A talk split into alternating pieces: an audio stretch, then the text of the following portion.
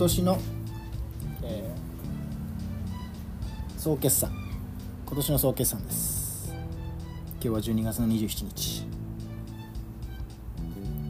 あとは、えー、明日が木曜日で休みで金土。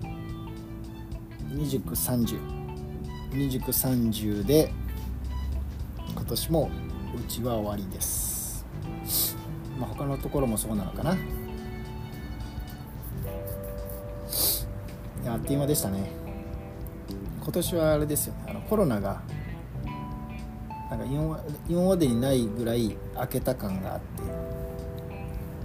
なんかこう規制的なものが全部外れたような感じで、まあ、イベントもいろんなところで開催されてたみたいでマスクもなくなんかまあ密密でも関係なく開かれてた。久々の年だったんじゃないですかね。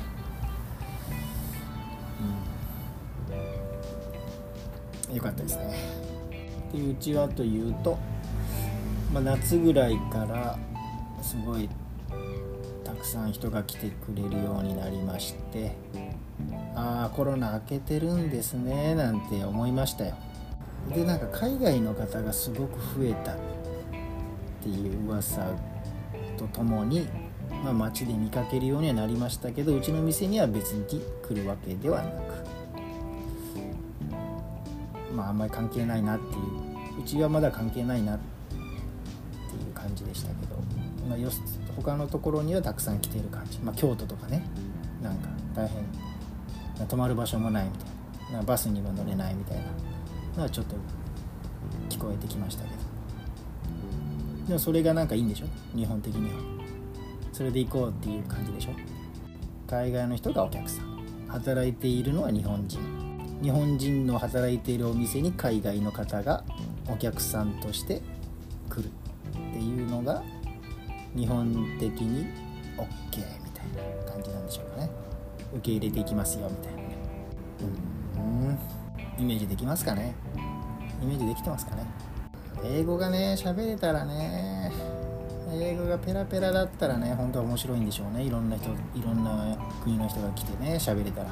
やっぱねちょっとこう緊張しますよね。そこのね言葉の壁さえクリアできれば僕は本当海外の方でも全然嬉しいですね。どうなるかな。やっぱりね上辺だけの会話は面白くないですもんね。やっぱりちょっとなんか最近気になることは何ですかって聞きたいもんね。えー、そんなことが趣味なんだとか。どこの国とかっつってね。えー、そんな文化があるのとかっていうなんかやっぱちょっと23歩踏み込んだ会話がやっぱできないとね。あんまり「Thank you」とかだけだったらね「Thank you so much」とかね。そんだけだね。そこですね。喋れたら海外の方も本当ウェルカムかなっていう気がしますよね。喋れなかったら緊張しますから。うんただただなんかねお金もらって終わりみたいなのってなんかちょっとつまんないですよね。別にそういうのはねしたいわけじゃないからね。お金がもらいたいだけだったら他にいっぱいやることありますから。ねでも来年また増えるんでしょうね。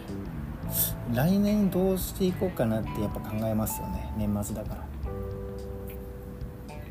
僕の今のところの予定はですねやっぱ動画っすね。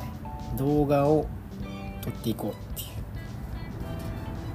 う。動画を撮って YouTube に上げるぞっていうね。そしてラジオもラジオもこうやって一人で撮るラジオ。これをちょっと週1で収録しようかなと思ってます。水曜日に収録。もう決めます。週水曜日にこの一人語りの収録をやってみる。で他の日にお客さんと運よくなんかラジオと撮らせてもらえることになったら撮れたら嬉しいなっていうね。最低でも週に1回何か撮りたいなっていうのが今年なかなか撮れなかったから余計に思いますね。